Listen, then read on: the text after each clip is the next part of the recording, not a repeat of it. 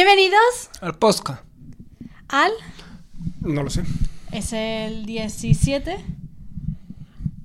Ni idea. Capítulo. 17 del Posca. es que yo me pierdo ya. No ¿Cómo? tengo ni idea. No, sí, dímelo, por Que favor. no, no, que no sé qué capítulo. Creo que a lo mejor al, 10 al de 17 o el 18. sí. Es el 17, pero ¿cómo se dice? Ah, eh, 17 hago. ¿Cómo es? Decimoséptimo. Es que me suena súper raro. Decimoséptimo capítulo. Decimoséptimo capítulo del podcast. yes. Bien. No, es una, es una gilipollas. Eso vamos a dejar de hacerlo. Hasta que no se entre la segunda temporada no dejamos de hacer las mierdas de ahora. No, no coincide. Bueno, cállate que yo voy a hacer la introducción bien. Bienvenidos a un nuevo capítulo más de Emprender Juntos, un podcast en pareja de marketing y pedagogía. En el capítulo de hoy... en el capítulo de hoy vamos a ver el libro de todas las semanas y un tema surprise que veremos después. Que diremos después. Sí. ¿Te ha gustado? Sí. Muy bien. Muchas gracias. El libro, quita. Que tienes ahí una pelusa. Calla. El libro de esta semana es. Chan, chan, chan. Chan, chan, chan. Eh, no se ve. ¿Cómo cambiar el mundo? De David Bronstein. Uy, ese te lo di yo, ¿no? Eh, sí, este me lo regaló. Me lo regalaste tú. Eh, sinceramente, no es un libro que no me haya gustado. Pero sí que es verdad que es un libro que, bueno, mm, tampoco tiene mucho material de aprendizaje. Ay, por Dios. ¿Sabes? Es un libro que, mm, la verdad, me lo he tratado de leer lo más rápido posible. Estaba deseando terminarlo. Eh, porque, mm, no siento que no me ha aportado nada más allá de curiosidad y entretenimiento.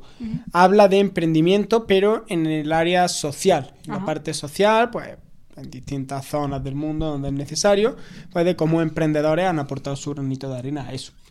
Pero ya está, te cuenta la historia, curiosa la historia, bonita, pero no te da como una lección, ¿no? No, no puedes de ahí, yo personalmente no he sacado ninguna pepita de oro, ninguna lección que pueda aplicar a lo que estoy haciendo ahora, más allá de el, eh, de la concienciación, ¿no? De que hay que hacer emprendimiento social y hay que eh, tratar de echar un cable siempre que se pueda. Muy bien. Ahora me siento mal por haberte regalado el libro. Ah, no, no. Yo Eh, creía que iba a ser mucho mejor. No, no, la, la verdad. Eh, ver, ya digo, no considero que sea un libro malo, no. Considero que no existen libros malos, simplemente existen gustos diferentes. A mí personalmente, para mi gusto y para lo que yo voy buscando en una lectura, pues no me ha aportado lo que yo quería. Y ya está, pero bueno, otro, Vale, li- otro una- libro más para la colección. Eso. Una pregunta. Si no fueses con la idea de eh, leer el libro para sacar pepitas de oro, para aprender, o sea, solamente leer por leer, Ah, tipo sí, la- entretenimiento, Sí, sí, eso es lo que he dicho. Que para leértelo rollo Eso. entretenimiento, está perfecto. eso, eso. Y digo, incluso alguien que sea emprendedor y que quiera leérselo, pues es un libro en el que te cuenta historias de gente que ha emprendido, pero en, eh, en un ámbito pues distinto al que podemos estar emprendiendo nosotros. Vale. Pero más a modo de curiosidad, si lo que tú vas buscando es un libro práctico donde puedas aprender algo, donde puedas sacar una pepita de oro o algo así, pues este libro yo no te lo recomiendo para eso, quizás te lo lees y saca alguna, ya digo, yo personalmente no he sacado ninguna, pero ya está. Vale.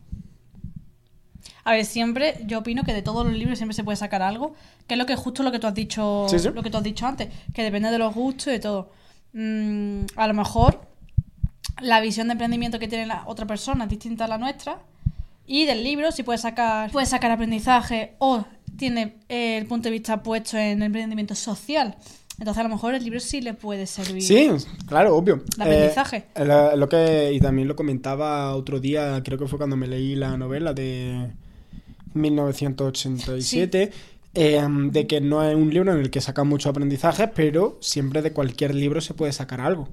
O sea, en concreto, yo personalmente de este no he sacado nada, pero otra- más allá de el entretenimiento, pero otra persona sí que puede sacar algo. Esto ya, como decimos, el libro hay miles, gustos hay miles, eh, va a depender de la persona. Vale.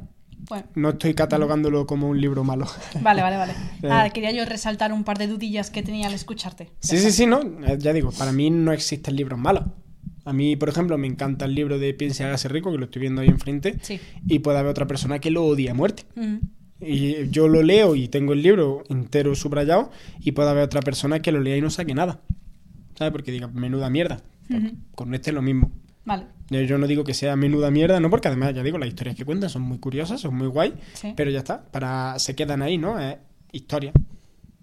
Y te habla también, te da algunos conceptos, algunas claves, pero porque hay un capítulo, ¿no? Que dice, dice, creo que se llama Las cuatro claves del emprendimiento social, pero claro, va enfocado al emprendimiento social, que es muy distinto, es un sector muy diferente al que hacemos nosotros.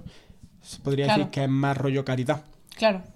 ¿sabes? Porque no son empresas como tal que generan dinero, es, es más diferente. Más tipo, por ejemplo, para que yo lo entienda, ONG y cosas de esas. Eh, Tirándole el rollo ese, pero, no, pero sin ser el rollo ese. Eh, sí, pues son emprendimientos, son personas que hacen cosas concretas. Sí, sí, sí, sí. sí. O sea, como creo que había una historia de alguien que ponía, no sé si era, ponía agua o luz en, no recuerdo bien, como lo leo así medio rápido, agua o luz en, en favelas de Brasil, ¿sabes? Algo, algo de eso. Tipo Mr. Beast, que va, que tiene una empresa. Bueno, Mr. Fa- sabe que tiene, tiene mucho dinero el tío. Y, y va haciendo también obras de caridad. Claro. Mm, Pero eso es distinto. Ah, vale. Eso es distinto porque a lo mejor él, y mm, muchas veces, la gente con dinero que quiere hacer obras de caridad se asocia con un emprendedor social que hace cosas. Ah, vale, vale, vale, vale. Ya lo Claro. entiendo. Sí, sí, sí, sí. Y, y eso lo además es la forma más adecuada que yo veo de hacerlo, porque al final la ONG, quieras que no, eh, no es lo mismo. Ujú. ¿Sabes? Una, una- la ONG eh, no es, no son, desde mi punto de vista, el mejor vehículo para ayudar a la gente. Ajá, vale. Eh, aquí, bueno, me puedo ganar algunos enemigos con esta opinión, pero sinceramente creo que las personas que más ayudan son pues empresas más privadas, por así decirlo, que se dedican, pues yo que sé, a montar escuelas o a montar hospitales o... ¿sabes? Como por ejemplo el tipo este, el jugador, ¿cómo se llama? Eh, Mané, creo. No sé qué, Mané. Fútbol. Sí, que está jugando, que está jugando en Arabia Saudí o en Emiratos Árabes o donde sea, en algún país de estos con los jeques, y está ¿Con ganando una, una pila de pasta y, y ha construido en su país, él es de un pueblito de, no sé si era de Senegal o de, no sé, eh, no me acuerdo de qué país. Y el tipo eh, ha construido una escuela, ha construido un hospital, ha construido una gasolinera, eh, le ha dado ordenadores a todas las familias del pueblo. Semana, mensualmente les da 100 euros a cada familia, a cada, no sé si a cada persona o a cada familia para que puedan salir adelante y también premia con, no sé, son también unos 100 euros extra o algo así a los estudiantes que mejores notas sacan Ajá. como el tío, de forma privada, está mejorando, ¿no? Su, su pueblo. Sí, sí, sí, sí. Y allí lo tienen pues como una especie de dios, normal. Claro. Pues muy bien. Hmm. Me gusta mucho la reflexión a la, a la que has llegado. Sobre, no, en plan, sobre las diferencias de la ONG, el emprendimiento social, los particulares que son personas ver, digo- que se asocian con empresas sociales o emprendedores sociales. Claro, ya digo, yo no, no estoy superpuesto en el tema, ¿sabes? No, sí, sí, pero ha sido que lo una buena mismo, diferenciación. Que lo mismo la, hay ONGs que hacen, que lo hacen súper bien, ¿eh? No te Totalmente. digo, porque no tengo, ya digo, no tengo ni idea, pero de lo que tengo escuchado no es la mejor manera. Las ONGs como que tienen mucha burocracia detrás para hacer las cosas o, o tú donas el dinero y ellos hacen con el dinero lo que quieran, no saben lo que hacen con el dinero porque son bastante opacas. Eh, y, y luego por otro lado sí que hay otras empresas pues que colaboran directamente, coño, me, me hacen, me gusta mucho, eh, por ejemplo, Russell Branson, eh, para quien no lo sepa, fundador de ClickFunnels, eh, uno de los marketers que tengo yo como referencia, eh, muy recomendados los tres libros que tiene. Él colabora también con una mm, con dos ONG. Creo que uno es, no sé si es para construir escuelas o para mm, en Kenia o para sí, creo que sí. Y luego otra, creo que ya en Estados Unidos, que es para liberar a, mm, a chicas, a niñas de pues, ser esclavas, mm, cosas de esas. Y... No sé si eso no lo va a censurar. Ah, pues ni idea. Claro. YouTube, perdón. Eh, Eso ya veré yo cómo lo censuro. Luego le pone un pip. Y, mm, y me gusta, ¿no? Porque en el evento que hace todos los años, creo que lo sigue haciendo, ¿no? Me imagino que eso no habrá cambiado. Hace todos los años un evento, el Funnel Hacker Life, creo que se llama, donde eh, se re- hay como unas donaciones benéficas, ¿no? Y todos los años donan, no sé si es un millón, una cosa así, a, a estas ONG para. ONG, bueno, esta empresa, ONG, Ujú. llámalo como quiera, para ayudar a, esa, a esas causas. Ayman Gatsi, a través también de otra persona, otra, no sé, otra empresa o tal, construye escuelas en Nepal. Y la fundación de Bill Gates también hace muchas cosas a nivel social en el mundo. De hecho, Bill Gates ha donado, creo que el 90% de su patrimonio a la fundación. O ha puesto que cuando se muera, no sé, algo de eso había escuchado, que cuando se muera, que el 90% de su patrimonio va para la fundación o algo así. Que por cierto, se ha muerto Charlie Munger, el socio de Warren Buffett. Concha Velasco. Pero por esa, esa no es, no es empresaria. Pero esa es historia de España. Se ha muerto Charlie Munger con 99 años. Coño. Nació en el 1924. Chiquito. Pues ya está, pues que a Warren Buffett solo, sin su socio. Bueno, vamos a pasar ya de tema. Sí, sí, que nos estamos desviando. Ah, no, a ver, un tema también curioso, ¿no? El de el emprendimiento social y, No, sí, sí, sí. Está muy curioso. y el tema de ayudar a, a la gente y, y eso. Podríamos investigar un poco más. Sí, sí. poco hablar solamente de emprendimiento social. Sí, sí, sí. Igualmente para mí, ya digo, personalmente la mejor forma es mediante capital privado. Y hasta aquí luego eh, opinión, unpopular opinion otra vez. Eh, muchas veces tratamos de darle a los países menos más necesitados, le damos las cosas, ¿no? Eh, más que eso, es cierto que hay que darle hasta cubrir un mínimo, ¿vale? Pero luego, a partir de ese mínimo, que de hecho creo que todavía no está cubierto, eh, en vez de darle, sería el fomentar. Porque claro, si tú a un país, es que esto, esto es también muy curioso, eh, de los países del primer mundo, que somos tan buenos y ayudamos a los países del tercer mundo. Eh, le damos las cosas, pero dejamos el país hecho mierda. Es decir, que estamos poniendo un parche. ¿Sabes lo que te digo? Sí. Como le damos las cosas, pero claro, el país sigue hecho mierda, entonces cuando se le acaben las cosas que le damos, necesitan más.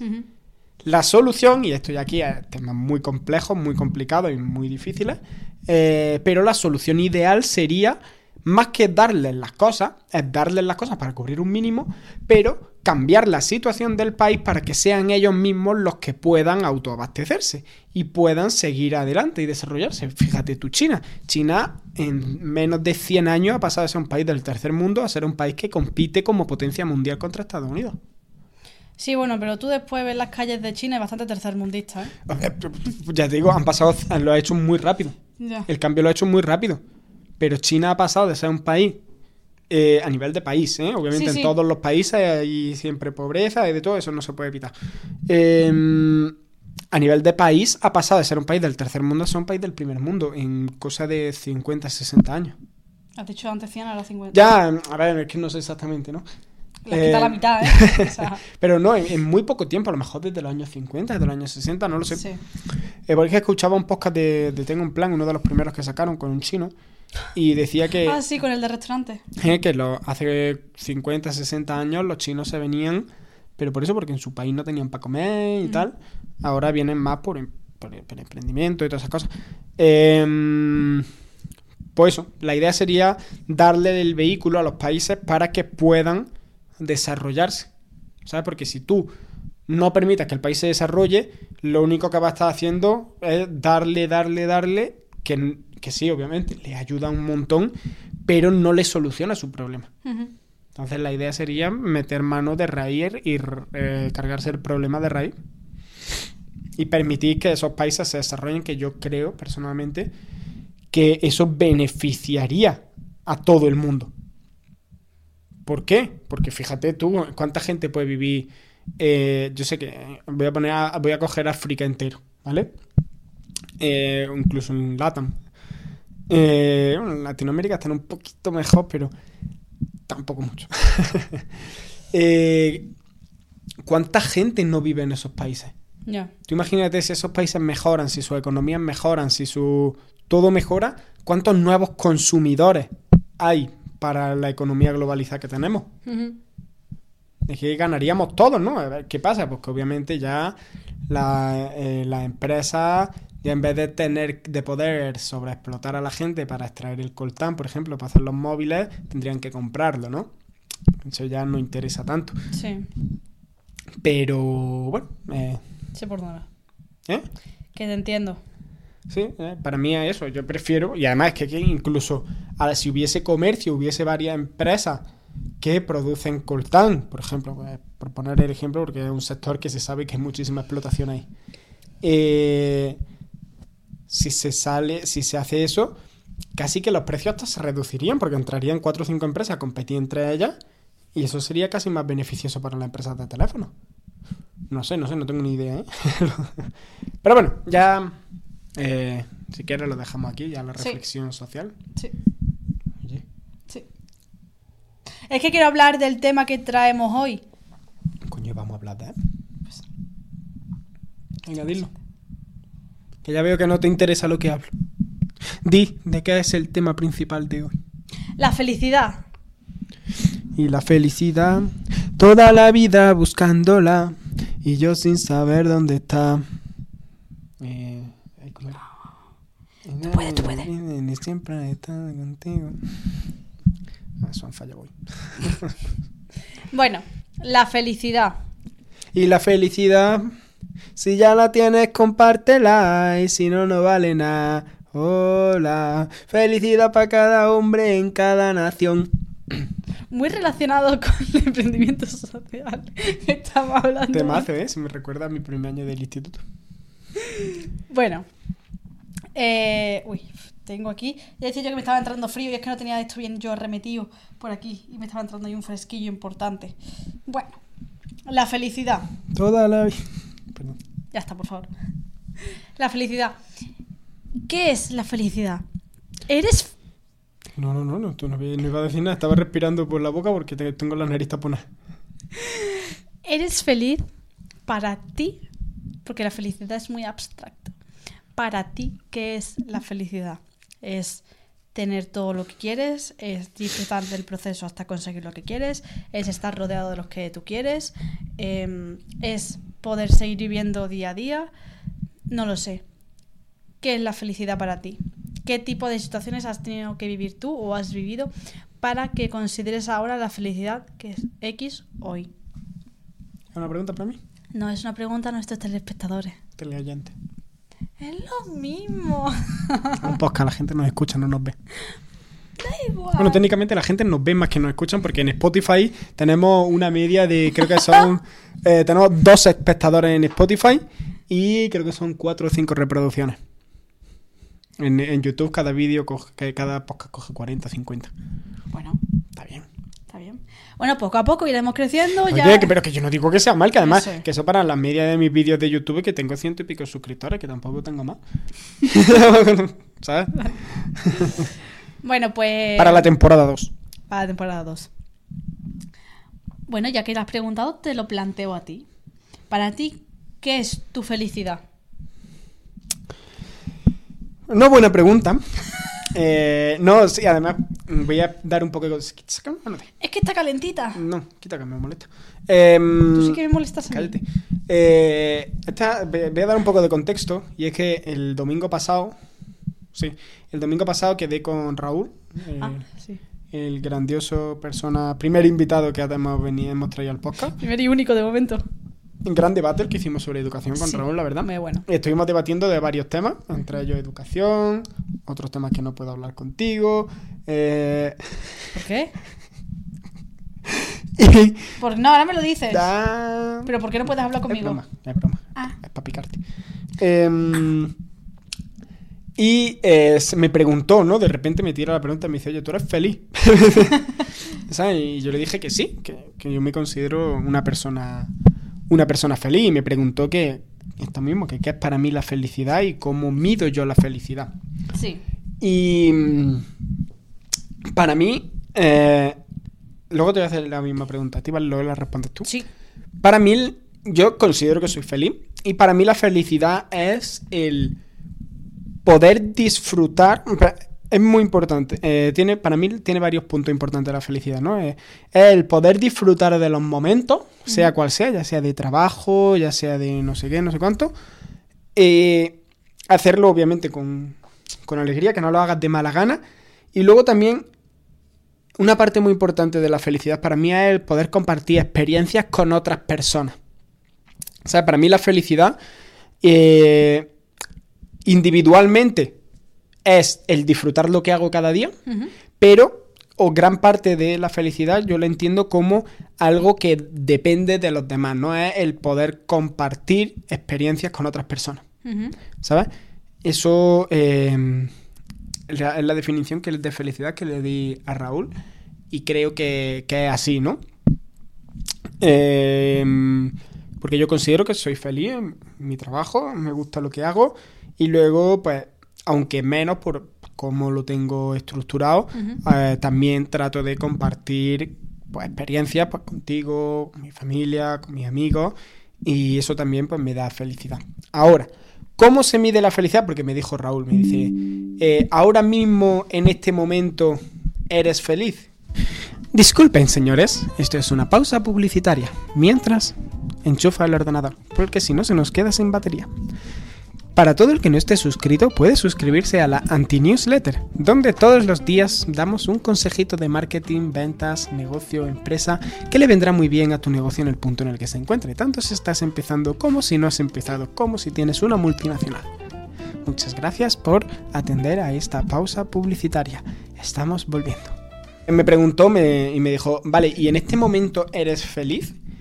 Y, y ahí le dije que para mí no puedes medir la felicidad en un punto. En un punto estático. Eh, ¿Por qué?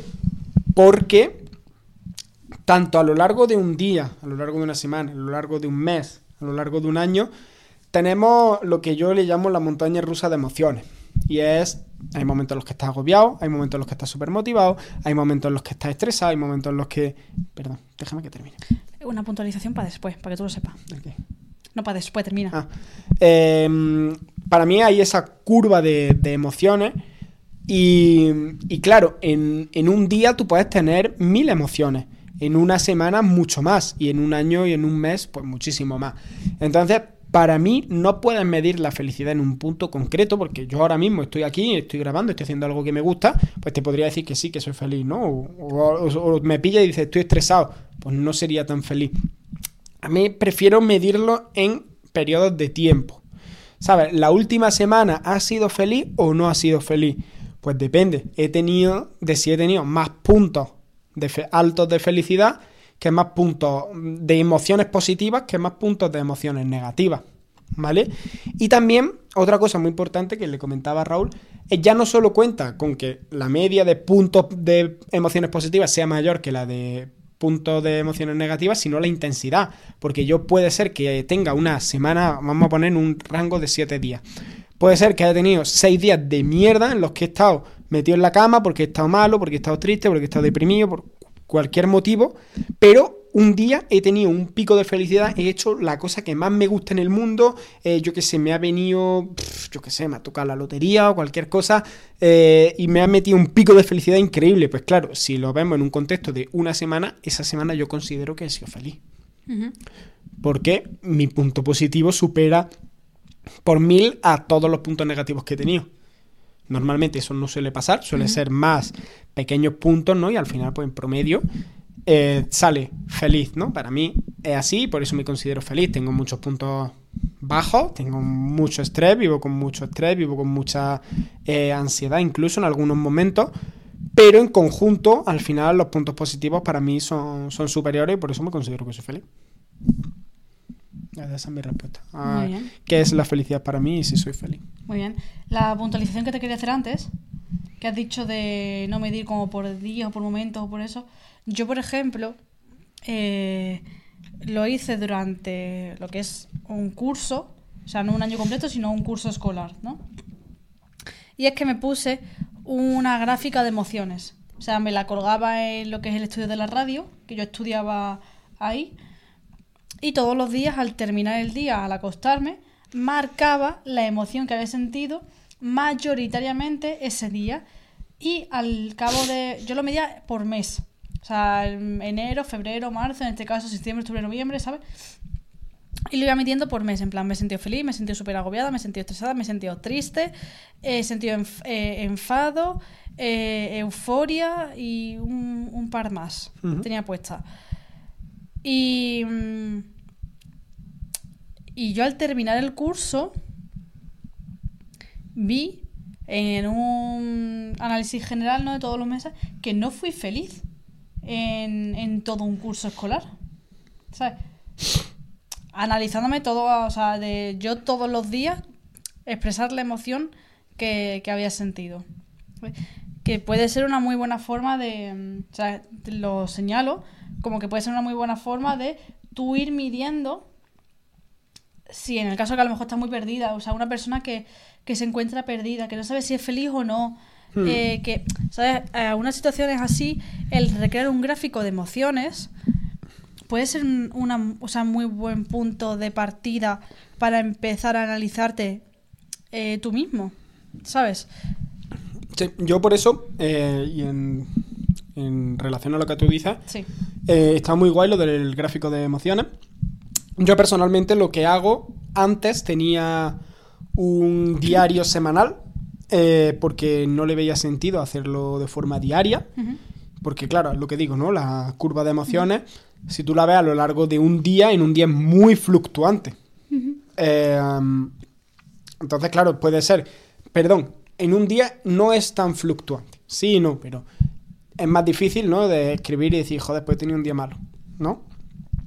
Entonces prefería hacerlo de forma semanal. Ahora sí que lo hago de forma diaria, pero bueno, es por la forma en la que he estructurado mi Notion y cómo lo tengo hecho. Y yo recomiendo hacer eso, de todos los días o todas las semanas, llevar un recuento de cómo te has sentido, hacer un diario. De, oye, pues hoy me he sentido de tal manera, eh, hoy, esta semana me he sentido de tal manera, pero luego he sentido tal, cómo te escribir. Eh, yo lo hago, por si a alguien le sirve, mi diario de, la, de tres formas. Eh, describo a nivel laboral, ¿no? Y laboral puede ser pues, si estás estudiando, cualquier cosa Sí. cómo ha ido el día, a nivel emocional y a nivel de vista de futuro, cómo espero que sean los siguientes. ¿no? Esas son las tres cosas que yo escribo en mi diario. Y luego a nivel de semana lo mismo, y a nivel mensual lo mismo, y a nivel trimestral y a nivel anual. Eso es lo que yo hacía. ¿Por qué? Y este ejercicio está muy guay porque tú puedes hacerlo, ya digo, al nivel micro, lo más sencillo que lo puedes hacer es o a nivel semanal o a nivel diario. Ya como cada uno lo prefiera. Yo en su momento no me veía capaz de llevar un diario todos los días, entonces lo hacía a nivel semanal. Ahora sí me veo capaz, lo hago a nivel diario. Pero luego es muy importante de que lo haga. en- si lo haces diario, hazlo también semanal. Si lo haces y luego ya lo- hazlo mensual, hazlo trimestral y hazlo anual. Eso es. ¿Por qué? Porque cuando tú te pones un mes y dices, porque a lo mejor ese día, el último día del mes, te sientes mal y dices, joder, vaya mes de mierda llevo. Pero cuando te pones a leer todo lo que ha pasado en el mes, a lo mejor te das cuenta de que no es así y eso sube mucho la, la moral. eso es un ejercicio que sube muchísimo la moral. Sí, sí, sí. Ah, que estoy de acuerdo con... Ah, no, sí, no, yo quería puntuar eso, que Ah, vale, vale, vale. el ejercicio que yo hago personalmente, Sí. porque considero que a nivel de a nivel mental pues me va bien. Y así por eso también sé que soy feliz. Cuando me pongo y miro que a, a lo largo del mes pues han pasado más cosas positivas que negativas, pues digo, hostia, pues mira, pues la verdad es que va bien la cosa, ¿no? Hombre, Pues muy bien. para ti, ¿qué es la felicidad? ¿Cómo la mides? ¿Te consideras feliz? Voy a responder lo primero, la última pregunta. sí me considero feliz. Aunque... Lo que... Uy, eso, el aunque es como el pero. Y son palabras que hacen que todo lo que hayas dicho antes eh, pierda toda la validez. no. Es decir, yo digo, eres muy guapa, pero ya eso de antes ya no tiene. Vaya por Dios. Eh, no, aunque tenga rachas malas. Es decir, o sea, Yo tengo rachas malas, muy, muy malas, porque no, todavía no sé gestionar muchas situaciones y emociones, pero aún así yo me considero feliz. Mm, para mí la felicidad es poder ver que soy útil en, en las tareas que hago, independientemente si son para mí o son para otra persona. O sea, el yo verme capaz de realizar tareas, ya sean tareas eh, cotidianas, tareas de trabajo, eh, tareas, yo que sé, de cocinar. Da igual, independientemente de lo que sea, el yo verme capaz de hacer, de hacer tareas y de, sobre todo, ir superándolas. Eso es un punto individual. ¿vale? Para mí la felicidad individual es mm, poder ir progresando. Y por otro lado, la social, como tú las. Define dos tipos de felicidad. Es que para mí la felicidad son como muchos factores juntos. O sea, lo estoy definiendo igual que tú para, para que se entienda. Sí, sí, no, vale, sí, sí. No, yo he dicho que, en plan, personalmente, eh, en cuanto a lo que corresponde a mí, ¿no? La felicidad la tengo con pasármelo bien en mi trabajo, pero luego gran parte de mi felicidad individual depende de otras personas. Le he explicado como en todo lo que interviene en mi felicidad, pero realmente no separo, ¿no? Como no soy feliz individualmente o feliz Ah, colectivamente. ya. Soy feliz o no soy feliz, ¿no? Sí, Simplemente. sí, sí, sí. Sí, pero como la has estructurado Sí, así, sí, pues sí. yo también estoy aprovechando. Sí, pero en como- plan, ¿consideras que hay que es solo una, no? O- Claro, la felicidad es una. O sea, la felicidad. Al final, yo aquí sigo mucho a Vilma, de que Vilma, por ejemplo, dice: Yo elijo ser feliz. O sea, yo siempre me levanto con una sonrisa, siempre me levanto con una sonrisa. Estoy mal, tengo días que estoy mal, tengo días que salen las cosas mal, que no salen las cosas como uno quiere. Pero yo, o sea, yo me permito estar triste, pero yo elijo ser feliz. O sea, no cohibo mis sentimientos negativos de tristeza o de enfado o de rabia o de lo que sea, pero yo elijo después eh, ser Eso, feliz. si quieres, ahora, ahora después de que termina de responder las preguntas y entramos en esa parte porque ese es otro tema bastante interesante. Vale. Eh, entonces, yo todavía no he llegado a ese punto, pero sí me gusta mucho eh, la visión y la estoy intentando aplicar bastante en plan del de yo elijo ser feliz, el, venga, una sonrisa, a veces no me sale, tengo que admitirlo, pero sí soy feliz. O sea, no significa que no me sienta que soy feliz, sino que pues en ese momento, en esa situación, pues no soy capaz de ver la, la- el punto positivo, por decirlo de alguna manera, ¿no? Yendo con el otro punto en el que iba a hablar, es que para mí, sobre todo la felicidad es poder pasar tiempo con los míos. O sea, mi familia y mis tres amigos. Pues no tengo más. Y, y cada vez mm, por esa parte me da más miedo tener grupos de amigos o, más cantidad de amigos. ¿Por qué no? Porque la... no sé, no, no me siento segura. Entonces para mí mi felicidad es pasar tiempo con, los con los míos y disfrutar de ese tiempo. O sea, el tiempo que yo esté con ellos, por ejemplo, esta semana yo he estado en mi casa, pues eso el podcast anterior lo grabamos separados porque yo estuve en mi casa. Y yo estuve todo el rato, o sea, yo no me fui a mi habitación, primero porque hay un problema de wifi que flipas y estoy todo el rato mm, con problemas de internet. Y lo segundo porque a mí me gusta estar acompañada, eh, por ejemplo, de mi madre. O sea, yo me pongo en, en el salón o en la cocina con mis cascos, haciendo lo que sea, mi madre con su teléfono, cosiendo o haciendo lo que sea, no se pone en la televisión, para tampoco molestar a mí. Estamos las dos acompañadas, las dos con lo nuestro, ¿no? Y no nos estamos hablando, pero estamos juntas. O sea, para mí eso es la felicidad. El poder pasar tiempo con los tuyos o poder eh, compartir espacio, aunque no se esté hablando, con lo que con lo que más quieres y poder hacer tu vida diaria, trabajar, estudiar, eh, lo que sea, acompañada o acompañado con la con las personas que más quieres en, en el mundo. Entonces, para mí eso es la, es la felicidad, el, el poder disfrutar del tiempo con los míos. Muy bien. Sí. ¿Y la otra pregunta? El cómo lo mido. Vale. Eh, aquí antes lo medía con el gráfico de las emociones, después intenté hacer el diario, el diario no me, no me ha funcionado. El diario diario no me ha funcionado, no he probado el semanal, tendría que empezar a probarlo, esto es culpa mía. Pero, Te falta. per- Perdón. ¿por qué? Yo te... Verdad, verdad, es verdad, es verdad, es no. verdad, es verdad, es verdad. Pido disculpas. Vale, Continúa. muchas gracias. Yo ahora lo mido por el cómo he superado el mes. O sea, yo me lo mido mensualmente y cómo lo he superado. ¿Qué éxitos he logrado? O sea, éxitos en plan de no éxitos de conseguir cosas, sino el cómo he conseguido superar ciertas circunstancias, no el eh, como es, lo que he dicho, ¿no? Mi, mi felicidad en cierta manera depende de lo que yo voy consiguiendo, ¿no? De mi proceso de conseguir cosas. Entonces yo al final del mes miro qué he podido superar, qué situaciones he tenido y de qué manera he salido de esas situaciones y cómo las he afrontado. Aparte de superado, cómo las he afrontado. O sea, afrontado y eh, luchando entre comillas, es que no sé cómo, cómo expresarlo, pero el, el sí, el cómo las he tratado para poder no superarlas a lo mejor en X casos, pero sí avanzar un poco más. Entonces yo lo mido de, de esa manera. Muy bien. Sí. Que lo que decía que para el tema de... Esto es una apreciación personal. Vale. Eh, para llevar ese diario y esas cosas, tienes que tener una manera, una agenda o algo, que antes la usaba y ahora ya no la está usando. Ya. Pero eso de, para tener tu, tu día a día organizado. Y que tengas siempre la tarea todas las semanas, te la pongas o todos los días, lo que sea, de oye, tengo que hacer eso. O sea, como un punto. Sí, sí. Muchas gracias. Eh, ahora, antes de entrar en, en otro tema de debate interesante, Ujú. quiero plantear, porque me he dado cuenta, ahora que lo has dicho tú, cuando lo hablé con Raúl, lo que veo a nivel general, sin meterme en la vida de nadie, ¿no? Pero, coño, tú ves a una persona, ¿no? Y de primeras puedes decir, hostia, pues tiene pinta de que muy feliz no es. ¿sabes? Sí. Aunque luego sea o no sea, es otra cosa. Claro. Eh, yo coincido en que cada uno tiene su forma de valorarla, de entender la felicidad.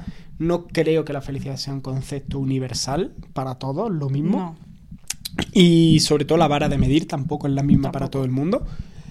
Eh, pero sí que creo, y mm, bueno, sí que creo, no, sí que he observado, no sé si será real o no, de que hay al menos dos puntos eh, por los cuales la felicidad, ya no te digo de que, la de que sea impepinable para todo el mundo, pero sí que son dos puntos que aumentan bastante y que influyen bastante en la felicidad de, de las personas.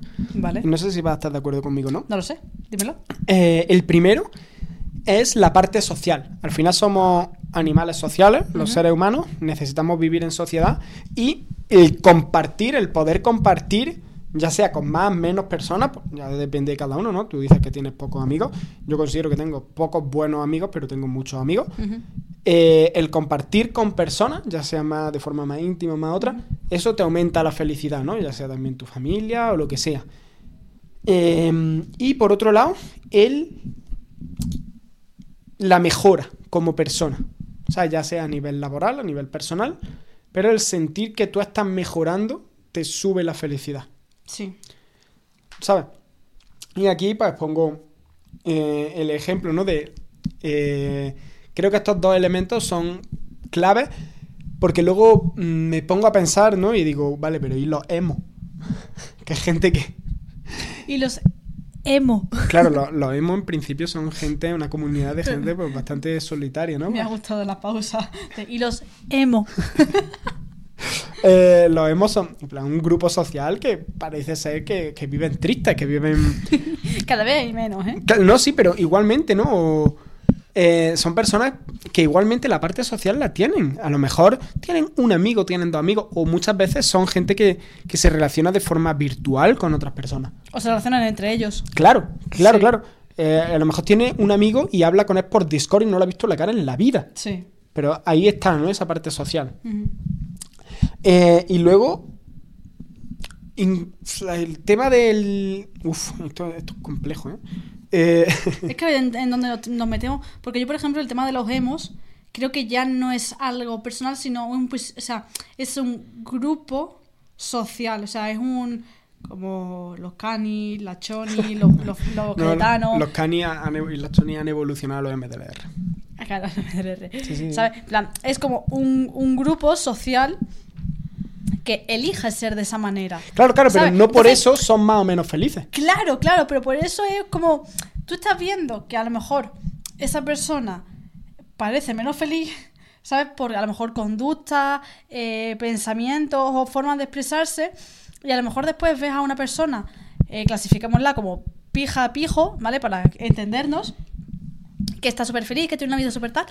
Y esa es la primera persona que después eh, tiene una. O sea, no quiero decir un accidente porque no es un accidente, pero mm, valora que su vida no es útil y finish eh, with it. ¿Has visto el caso de la niñita hace un pocos días? No sé si fue un día, hace unos días, una semana. Una niña que era mm, modelo, eh, también una chica muy conocida en redes sociales, no estoy yo muy puesta en el caso, pero una chica que se le veía muy feliz. eh, Ha hecho la automorición. sí. O sea, subió una foto, es que no sé si no, la- no la has visto en... No, no, no, yo no veo noticias, no veo nada. No, pero eh, en, en YouTube han subido muchos vídeos. No Eh, veo noticias, no veo nada. eh, de, de Jordi Wild, me refiero, por No veo ejemplo. a Jordi Wild. Bueno, el, su, antes de... Porque se tiró por un balcón. Antes de De tirarse... hacer la automorición. Sí, antes de tirarse subió una foto del, del balcón diciendo, puso un mensaje de o, por fin soy libre o algo, algo relacionado a la libertad, ¿no? No sé qué mensaje era exactamente. Y la chica se la veía súper, súper, ultra, mega mm, feliz, su vida parecía que estaba completa, ¿sabes? Y después son, son las personas que menos te lo esperas, pero porque no dan señales a que ocurra. Pero después te encuentras a personas que tú las ves echan una mierda, en plan, este chaval eh, o esta chavala en cualquier momento coge, ¿sabes? Y, y no, y después son las las, mm, que más vivas están. A ¿sabes? ver, yo ahí creo que también influye mucho el tema de ser conocido en redes. Hay mucha gente que... mm, Sí, las redes son muy mm, Claro, muy peligrosas. Es muy tóxico y tienes Sí. que... Y sobre todo la gente que se lo toma como... eh, tengo que estar constantemente mostrando mi mejor versión. Sí, O sea, y la gente que no se permite... mm, porque yo creo que una persona... La mejor manera de humanizar las redes es mostrar todas tus facetas. Si estás mal, estás mal y lo muestras. claro. Ya está, no por eso... O si tienes que dejar las redes, las dejas un tiempo y ya está. Yo a creo veces que... eso es muy criticado, Claro. el dejar las redes, porque eh, muchas veces dicen, ah, no es para tanto, es muy victimista, Claro, eh, claro. se está haciendo, mm, yo qué sé, el, el, el hate que recibe tampoco es para tanto, si es una persona conocida tiene que ser consciente de esto. Eh, Ya, eh, eh, eh, pero a ver, eh, hay gente que tiene más capacidad y menos para tolerar eso. Claro, claro. Pero igualmente, mm, yo creo que una persona que se lo toma de esa manera, como voy a ser real, tiene menos problemas de ese estilo. Pero hay, mucha gente que se lo toma como, oh, es que lo que muestro en mis redes es mi vida perfecta, no sé qué, y si no está así, eh, empiezas tú mismo a generarte esos problemas Sí. mentales. Em, pero bueno, anyways. Eh, yo creo que esos dos factores influyen bastante. Ya de- cada uno lo vive a su manera, pero influyen bastante. Aunque tengo más dudas con el de el progreso, ¿no? Porque hay muchas personas, y, y de hecho lo veía. Voy a hablar, no, me da igual, ¿no? Que esta gen- no sé quién escucha este podcast, pero me la pela. Em, cuando fui al bar que ha abierto ahora mi primo, Sí. me encontré con mis amigos de toda la vida, que son personas que los quiero muchísimo, son mis amigos desde pequeñito, ¿no? La gente de mi edad, de mi pueblo. Pero ¿qué pasa? Que eh, en concreto yo me veo de eh, cuando yo salía con ellos, porque ahora ya no me junto de, de habitual, ya no me junto con ellos por- porque tenemos aspiraciones diferentes en la vida. Eh, pero sí me gusta, ¿no? Vernos de cuando en cuando, porque joder, siguen siendo mis amigos. Eh, y, y me hace gracia porque a lo mejor llevaré 5 o 6 años desde que, desde que no me junto así tan frecuentemente con ellos. Y, y los veo y están en la misma situación que hace 5 o 6 años. ¿Sabes? No veo un progreso, Ujú. ni personal, ni, ni siquiera muy profesional. Entonces, claro, ya ahí dudo en si...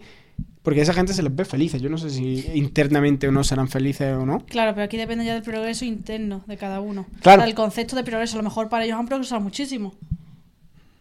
Y para ti, como tú has progresado mucho más que ellos en, No, otras- tampoco es progresar mucho más, es cosas diferentes. no, en ¿no? otras cuestiones me Eso, refiero. eso. Que no me has dejado terminar. Ah, perdón. Coño. Que eso que como tú a lo mejor el progreso externo o el progreso que tú mides de tu progreso ellos no lo han logrado, pues piensas que no han progresado, pero a lo mejor para ellos el progreso es otra cosa, Sí, sí, sí. ¿sabes? Ah, Ahí tienes razón, ¿no? Pero yo hay muchas veces que veo gente y digo, joder, si es que esta persona está en la misma situación que hace 20 años. que la ve, que ve, dices tú, hostia, si es que hace 20 años era exactamente igual que ahora, ¿no? Hmm. Y, y ahí entonces como, esa persona es feliz. Claro, yo, eso, yo eso lo, mm, aquí voy a hacer un matiz, no voy a decir nombre ni muchísimo menos, pero mm, una compañera del centro de día, del pueblo, yo le, o sea, les pregunté qué aspiraciones tenía para un futuro, qué se querían hacer. Y dijo que se quería quedar toda la vida en el pueblo. Sí, pero bueno, eso me da igual. Sí, no, pero en plan, ¿y, ¿pero tú qué quieres hacer? Y dice, yo seguir en el puesto en el que estoy y trabajar toda la vida en el pueblo. En plan, ¿en serio? O no tienes otra ambición. En plan, no quieres hacer algo más que mejore tu vida. O sea, no quieres eh, buscar otro tipo de salidas laborales que te den más oportunidades. Yo No. que sigo igual que estoy.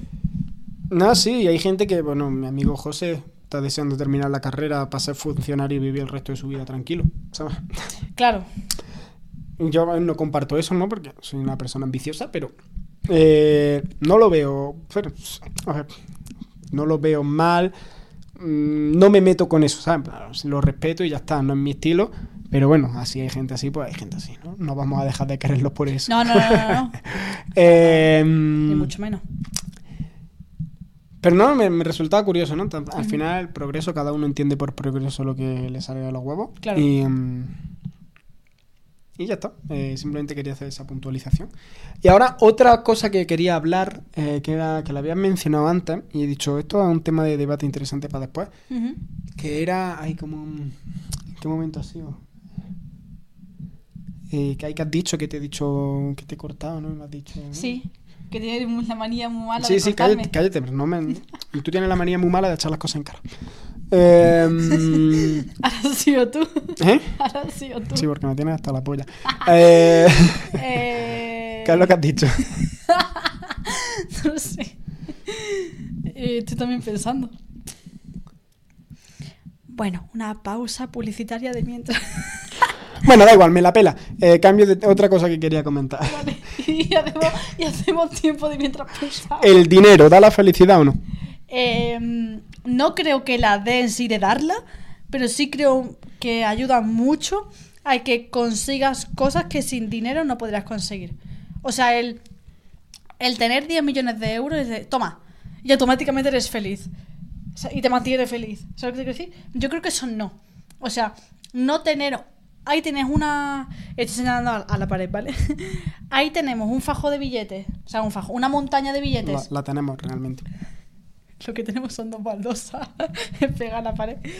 Eh, tenemos una montaña de billetes que juntan 10 millones de euros y a mí tener una montaña de billetes ahí no me causa felicidad verla. O sea, yo la tengo ahí, no me causa felicidad ver ahí una montaña de billetes. O sea, el tener dinero no causa la felicidad, no te da la felicidad. Lo que sí te proporciona mm, mucha ayuda a la hora de conseguir ciertas cosas que sin dinero no podrías. Ejemplo muy, muy, muy ultra mega básico, el poder permitirte hacer una compra todos los meses de todas las cosas que quisiera, todos los antojos que quisiera. ¿Sabes? Es un ejemplo muy básico mm, que parece una tontería, pero que muy pocas personas realmente lo pueden lo pueden hacer. El ir a comprar, la compra semanal o la compra mensual, lo que sea, y poder echar en el carro todo lo que quieran. ¿Sabes? Entonces, ¿el dinero te me da la felicidad?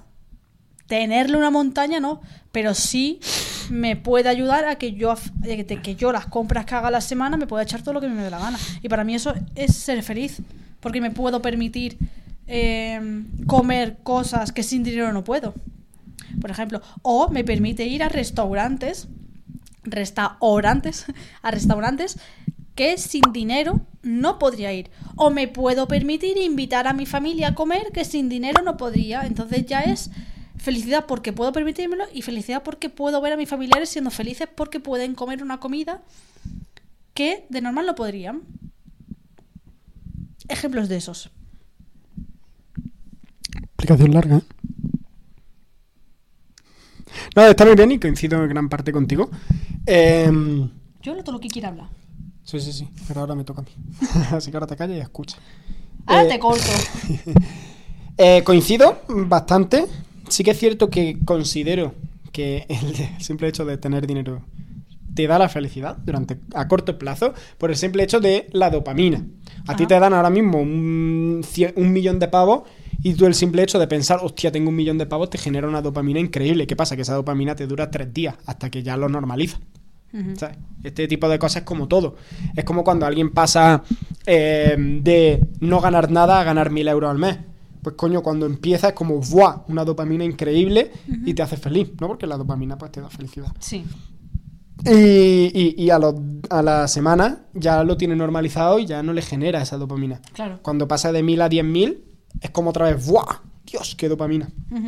¿Sabes? Entonces, el hecho de tener dinero per se, en el momento en el que lo recibes, sí te da la felicidad porque te genera dopamina. Ahora, obviamente no es algo sostenible a largo plazo. Y luego, lo que yo pienso es que, eh, y esto lo escuché de José Elías, que ya saben, bueno, para quien no lo sepa, ahora mismo lo estoy estudiando bastante. Em, lo escuché en un podcast que decía que el dinero sí que da la felicidad hasta cierto punto. Hasta el punto en el que básicamente tienes tus necesidades básicas cubiertas. Eso es.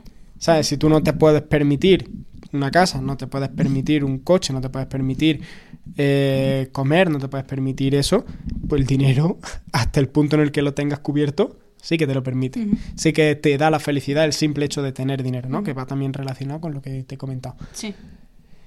Ahora, eh, obviamente, te- como hemos dicho, tener dinero es algo que se normaliza bastante rápido. Y, y no da la felicidad como sí, pero te da... Es que, claro, el dinero hay que entenderlo como una herramienta. Te da eh, capacidades, te da posibilidades que no tendrías si no tienes dinero. Claro. ¿Sabes? Por eso es una herramienta. Y en relación a lo que hablábamos antes, ¿no? De qué valoramos que es para nosotros la felicidad, en mi caso, que es parte de esa felicidad es compartir experiencias con otras personas, el dinero me permite comprar esas experiencias. Ajá. O vivir experiencias más emocionantes. Sí. ¿Sabes? Porque yo puedo irme un día a pasear con una persona, que es una experiencia, y eso está bien. Y te puede hacer muy feliz. Claro, claro, pero con dinero puedo permitirme un crucero por los fiordos, que es una experiencia, pues, diferente y mayor a la que puedo obtener eh, sin el dinero. Eso también va a depender de lo que valore cada uno como mayor, ¿no? Claro. Habrá quien dar un paseo por el bosque, que no implica nada de dinero, le sea mucho más gratificante y mucho más reconfortante que un crucero por los fiordos. A mí probablemente. Pues Es que no me gustan los cruceros. Pues no te vengas. Pues, No me eh, gustan ni los cruceros ni la gente. pues te quedas en tu casa cuando yo me vaya a los fiordos de crucero.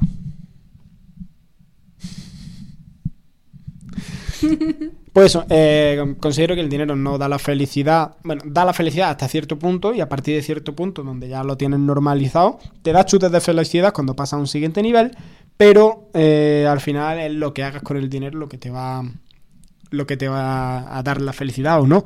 Es también lo que dicen, ¿no? El dinero es un potenciador. Si eres feliz y eres buena persona, con dinero vas a ser más. Y si eres infeliz y eres un hijo puta, con dinero vas a ser más. Deja de mover el micro. Bueno, déjame, que te- Está, está mareando el micro. Y esto- soy feliz así. Ah, mira, esto es una experiencia pues, que me da felicidad. Ah.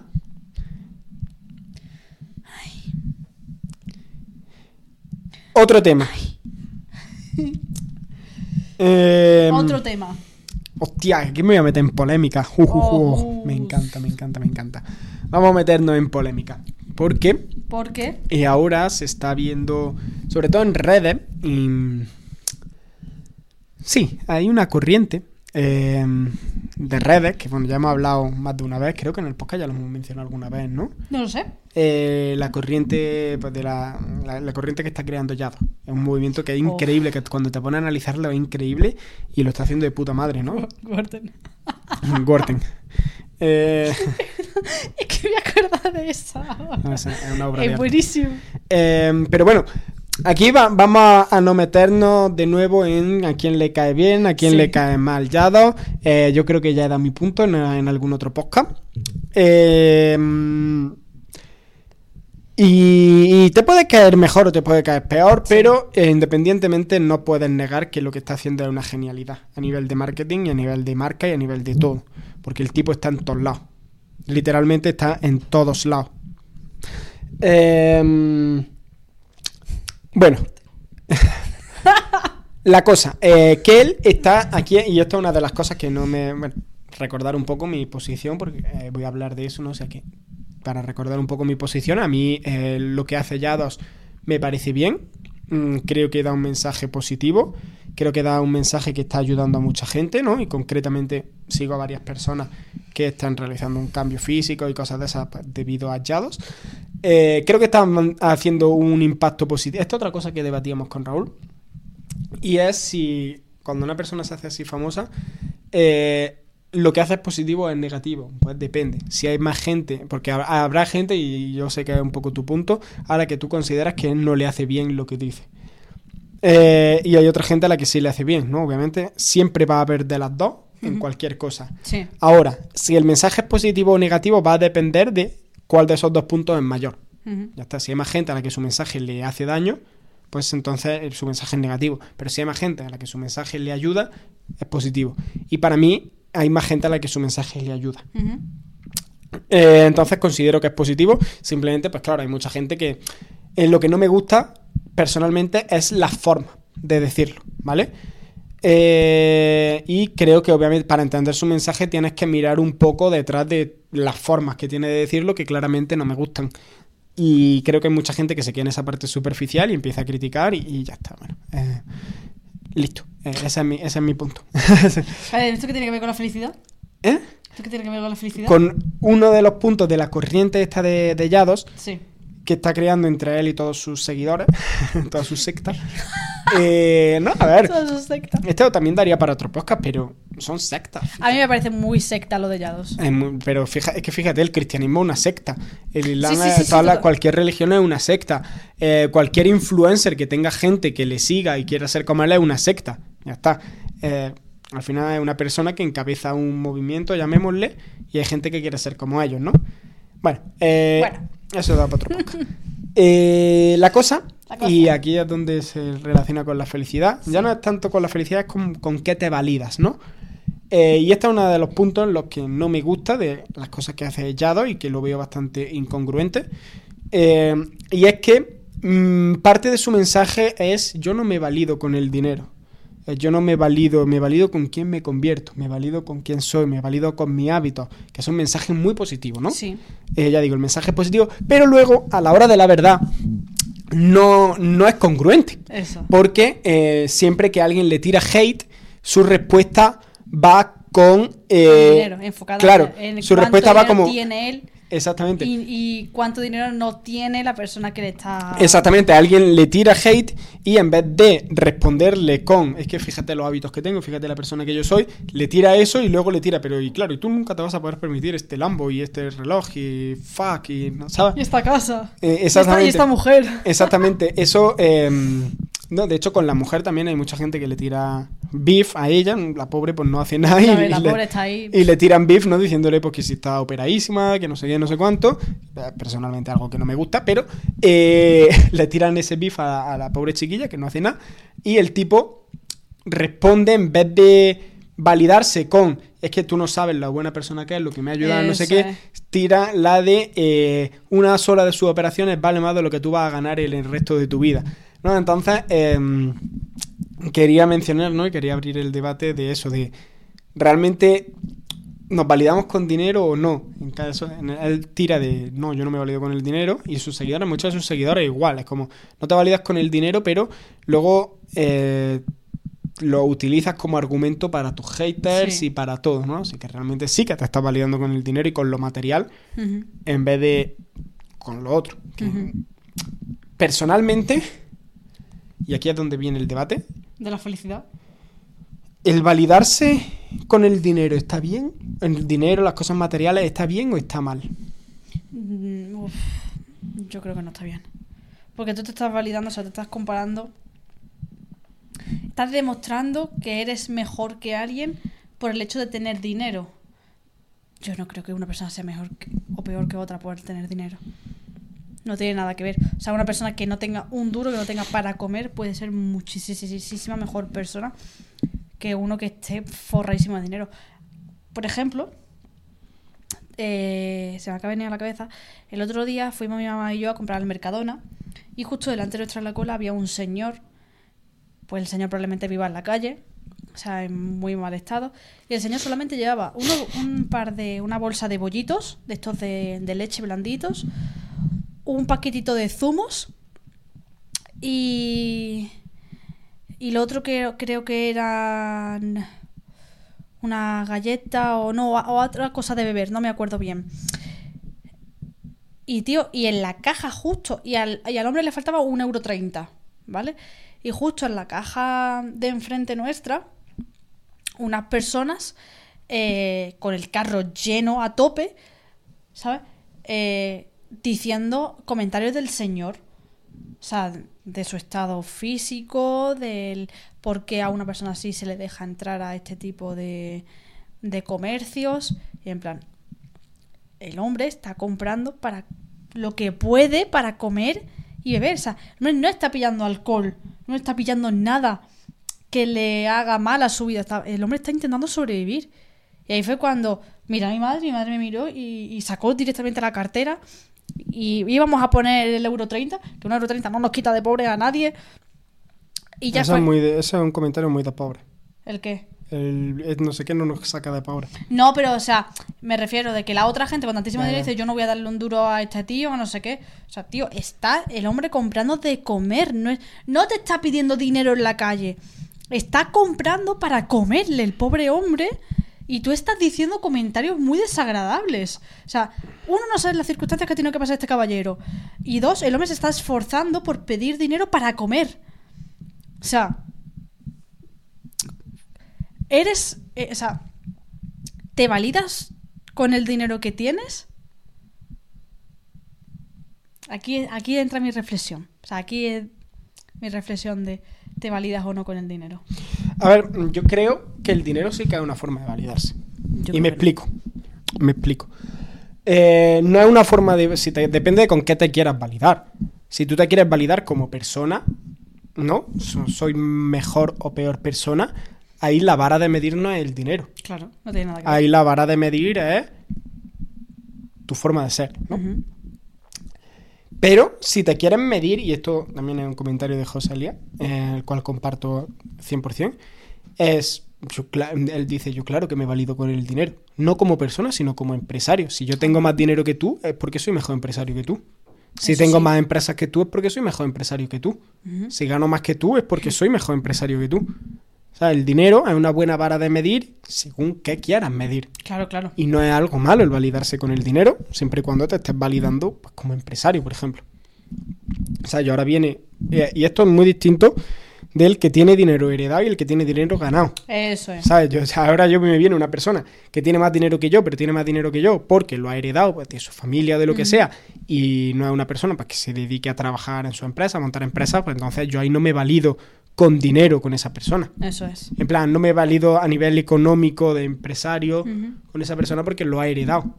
Ahora, si es más capaz que yo llevando la empresa y genera el dinero, no sé qué, pues sí, obviamente a mí me viene una persona pues, que gana más dinero que yo con un negocio que él mismo ha montado y obviamente esa persona es mejor empresario que yo porque gana más dinero.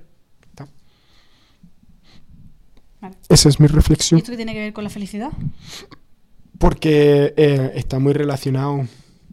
El validarse o El, no. Claro, el cómo tú te validas Vale. está muy relacionado.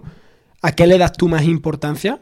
Está muy relacionado con la felicidad. Sí. Porque claro, al final, si tú te validas, y es lo que hablábamos antes de Yado, ¿no? El problema es que trata de validar, de usar como vara de medir para validarse como persona el dinero. ¿no? El mensaje lo dice bien, pero luego a la hora de actuar lo hace mal. Ya. Guarde. Eh, entonces, claro, yo creo que es este tipo de gente, eh, y esto es ya opinión personal, y aquí es donde lo relaciono con la felicidad, si tú le quitas todas las cosas materiales que tiene con las que se está validando, además de forma pública, de un momento para otro, se las quita y no se puede validar con eso, esa persona va a ser infeliz. Sí. Por mucho que luego te digan, porque aquí estamos hablando de que hay una incoherencia entre lo que dicen y lo que hacen. Eso es. ¿sabes? Por mucho que te digan que no, que no sé qué, no sé cuánto, pero claro, cuando ya no tenga para decirte, no, es que fíjate el Lambo, es que fuck, ¿sabes? Em, ahí yo creo que esa, esa gente va a ser infeliz porque se está validando como persona con la parte material y la parte económica. Sí. Por mucho que en el mensaje sea correcto. Pero a nivel real, pues lo vemos que no. Eso es. Muchas gracias. Eso. Vale, perfecto. Muy bien, pues aquí terminamos el podcast. no sé si quieres comentar algo más. No, ya está. O sea, me parece una muy buena manera de cerrar el podcast, relacionando la validación con la felicidad. Y con- Valídate con el dinero, es lo mejor. Cuanto más dinero tengas, mejor persona eres. vale. Perdón, quería mandar un mensaje final. queremos hacer un poco serio. Después me dices a mí, pues tú me la cagas. No hagas eso. Es que yo no soy una persona seria. Bueno, Porque me valido con el dinero. por favor. Soy millonario. Por favor. Ya está. Muchísimas gracias. Millonario. Muchísimas gracias por venir a este podcast en el cual nos lo hemos pasado muy bien. Hemos compartido nuestras reflexiones sobre la felicidad. Espero que tú también hayas podido reflexionar con nosotros. Coméntame en comentarios cuáles. eh, responde por comentario a las tres preguntas que hemos hecho. ¿Eres feliz? ¿Cómo, mides la felicidad? ¿Y cuál era la otra? No me acuerdo. ¿En serio? No hagas tiempo para pensar. que estás haciendo tiempo para pensarlo porque tú tampoco te acuerdas. No, eres feliz. ¿Cómo valoras la felicidad? ¿Cómo va la felicidad? Y En plan, ¿qué? No, no, no. ¿Eres feliz? Eh, ¿Cómo mides la felicidad? Y. Fuck. Se me ha olvidado, tío. Su puta madre. es que yo creo que la última pregunta es, eh, esa es la de ¿eres feliz? No, pero Falta eres- una antes. ¿Eres feliz? ¿Sí o no? Eh, ¿Cómo mides la felicidad? De tal manera. Eh, ah, no. Eres ya, ya, ya lo tengo, lo tengo, lo tengo, lo tengo, lo tengo, lo tengo, lo tengo. ¿Eres feliz, sí o no? Luego, eh, ¿qué entiendes tú por felicidad? ¿Qué es para ti la felicidad? Eso y por es. tercero, ¿cómo mides la felicidad? Eso es. Vale, vale, esas tres preguntas, respóndelas por comentarios, te quiero leer. Y nada, como siempre, dale like, suscríbete, activa la campanita, eh, síguenos en redes sociales, apúntate a la newsletter, cómprame, eh, haz donaciones por Twitch, por PayPal, Patreon, eh, Spotify, pulgar arriba, eh, Apple Podcast, eh, Google Podcast, creo que en esas dos estamos. Y no sé qué más. No sé, porque lo de Twitch, Patreon y otra, y otra cosa más. Da igual, da igual, pero eso ya es- Eso, eso es- como siempre es mentira. Es marca personal. Me gusta llamarle marca personal, más que mentira.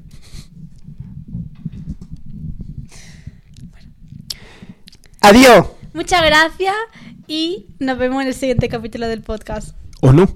Sí.